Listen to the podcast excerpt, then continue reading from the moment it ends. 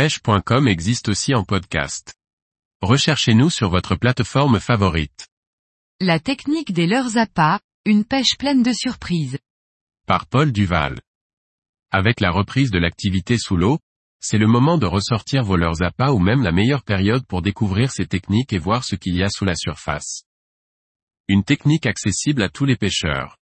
Pour ceux qui comme moi ne s'intéressent pas uniquement au bar, il est temps de faire tremper les leurs appâts. Ce début d'année a été particulièrement propice aux gros coefficients et l'on a pu récolter quelques appâts. Appâts frais ou congelés, cela fonctionne bien. J'aime panacher les appâts avec un dur, un mou, un frais un congelé, modifiant souvent mes mélanges, jusqu'à trouver le bon pattern. En général, je commence par une prospection au kabura.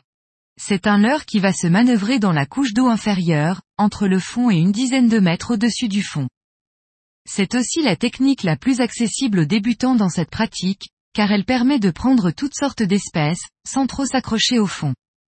Je la pratique bien sûr en kayak et en cela, je suis un peu limité par les conditions de dérive et de marée.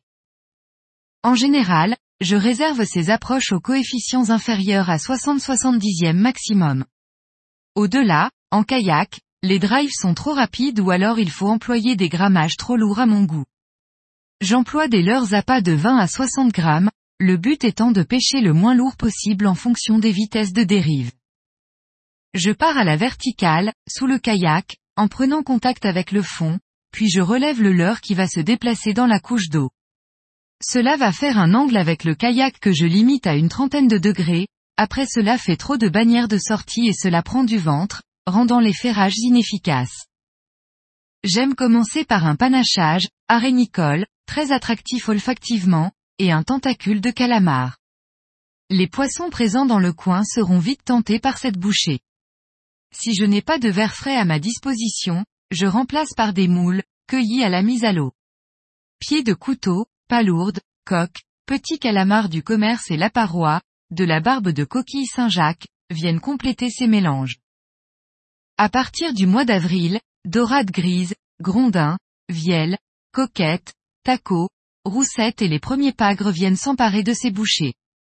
Ensuite, lorsque le courant commence à être un peu trop fort pour cette technique, je sors les ténias de leur boîte.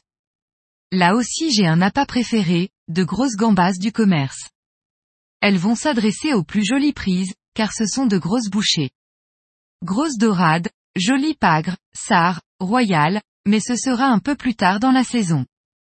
Vous pouvez ligaturer la gambasse une fois mise sur les hameçons, elle durera plus longtemps attractive. Cela intéresse aussi les petites dorades grises qui peuvent vous l'enlever du montage assez rapidement, le fil à ligaturer limite cela. J'essaye de pêcher verticalement en animant en saut de puce, comme se déplacerait une crevette. Si vous faites traîner ce montage sur le fond, vous risquez à coup sûr d'accrocher. Avec cette technique, vous n'êtes pas à l'abri d'intéresser un joli poulpe, ils adorent les crevettes. Sur une des sessions dédiées à cette technique, j'ai piqué cinq jolies poulpes avant d'intéresser mon premier pagre. Ces techniques sont accessibles à tous, même du bord en employant des petits leurres à pas de 5 à 12 grammes et en les travaillant en lancé, ramené. Très efficace si vous pêchez dans les ports, sur les pontons où cela est encore autorisé.